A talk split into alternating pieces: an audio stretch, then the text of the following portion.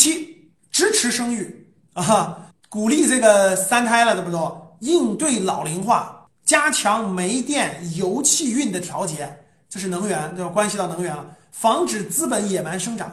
资本野蛮生长，大家都知道了。最近对那个阿里呀，对吧？腾讯的那个互联网巨头的这个打压，跟这个有巨大的关系啊。这个这个解解释一下啊，我们国家的生育率现在降的降的这个很低了啊，这个出生人口要低于一千万了。本来你们预你们知道现在每年的这个死亡人口是多少吗？本来预计我们国家死亡人口和和呃和这个出生人口打平，就是死亡人口超过出生人口，本来应该是在二零二三年或者在二零二五年，结果。二零二一年基本就可能出现了啊，上半年的数字，出生人口、死亡人口基本持平啊，所以今年极有可能会持将近持平或稍微好一点，明年极有可能就持平。这个鼓励这个生育这块儿，各地这个政策越来越这个那啥了啊。有人说了，那本来四五亿人就刚刚好，你想的简单，你这个思路啥意思呢？我问大家，你看有人说了。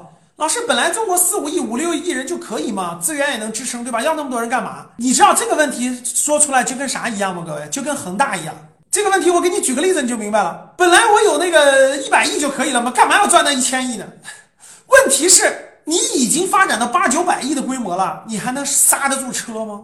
能听懂了吧？一个人有没有智慧，我跟你说，就看他是静态的看问题还是动态的看问题，你明白吗？静态的看问题的人就是。要这么多人干嘛？五六个亿不就行了吗？可是你你你如果现在没有，你现在只有三四个亿，你四五六个亿是可以的。你已经有十四亿的基数了，你现在退回到五六个亿，我跟你说这就坏大事了。因为你现在基数已经十四个亿了，你现在这个，你如果不鼓励生育，你正常衰落到五六个亿，我告诉你是个啥情况？你你想知道吗？那中国这五六个亿不是老人就是小孩，没有任何生产力，能听懂吗？为什么要鼓励生育？结构发生变化了，这人口结构是不一样的，已经回不到过去你幻想的那个，那就直接退到五六个亿吧，哪能这样？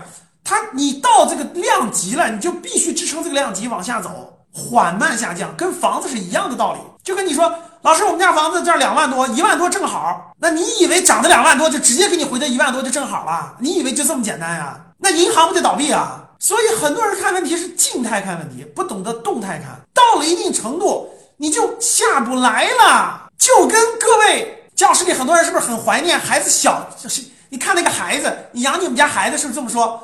哎呦，小的时候好好好啊，没有那么多想，没有那么多负担，没有那么复杂的人际关系，我要再退回去就好了，就跟这个想法是一样的。你还退得回去吗？能听懂我刚才说啥了吗？能听懂打个一，听不懂的打个二。对了。看问题要发展的看，动态的看，不是想退回去就能退回去的。到一定程度以后，你就你就骑虎难下了。很多时候都是被裹挟的，各位，我们整个我们整个人的一生都是被裹挟的，被社会裹挟的往前走的。那个公司也是被裹挟的往前走，这个国家也是被裹挟的往前走的。它不是你想停就能停的，或者你不想干啥你就可以不干啥的，这就叫命。对于你个人来说，就叫命，明白啥意思了吗？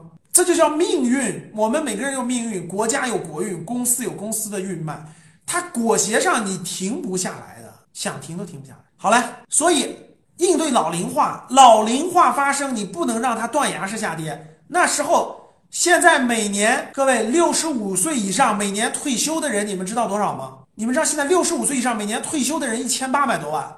就是每年增加退休人口一千八百万，你们知道每年进入职场就是达到进入职场工作的人多少吗？一千多万，很出生人口就更别说了。未来就是什么？未来就是一千人一千万人养两千万人，所以这个是很压力很大的。加强煤电油气的调节啊，这个就不说，今天不作为重点了啊。防止资本的野蛮生长，这是第七点。第八点，立足以煤为主的中。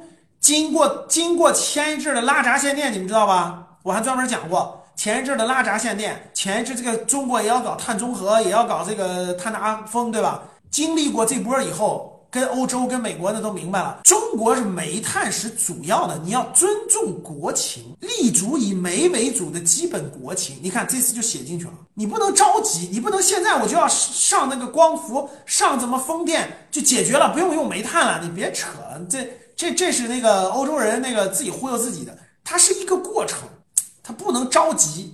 你看很多地方一刀切，出了多少事儿，很多企业拉闸限电，对吧？出很多问题。立足以煤为主的基本国情和新能源优化组合，你看这次讲的很清楚，优化组合，而且是为新能源和新的这个发展产生的增量部分不作为那个核减，这就这就调理了。你看，就是管理层就做了调整，政策做了调整。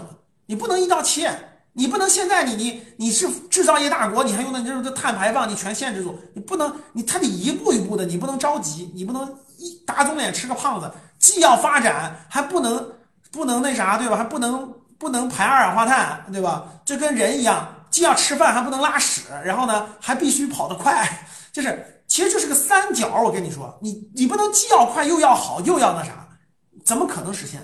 他得。逐步的这个调，逐步的调，换营养可以。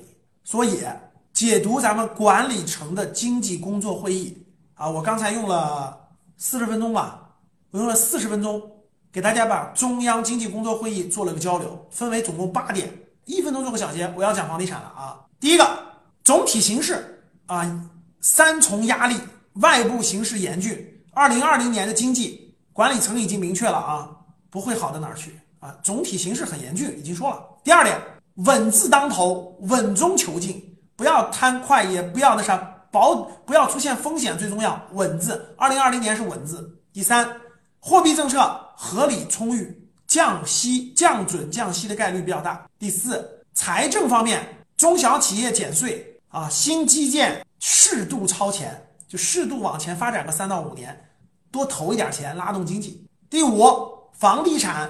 待会儿详细讲，房住不炒新模式啊，维护商品房市场的合理需求。第六，股票注册制，这是个重头啊。资本市场作为这个中央经济工作会议的重点点出来了，各位啊，未来几年印股票不用问了，这是个板上钉钉的事儿啊。第七，支持生育，控制老应对老龄化，能源，防止资本野蛮扩张，这个不展开了。今天啊，第八，立足以煤炭为主的基本国情和新能源。优化组合，这是咱们这次管理层的经济工作会议，我总结了八点，总结了八点，给大家做了个交流，好吧？好嘞。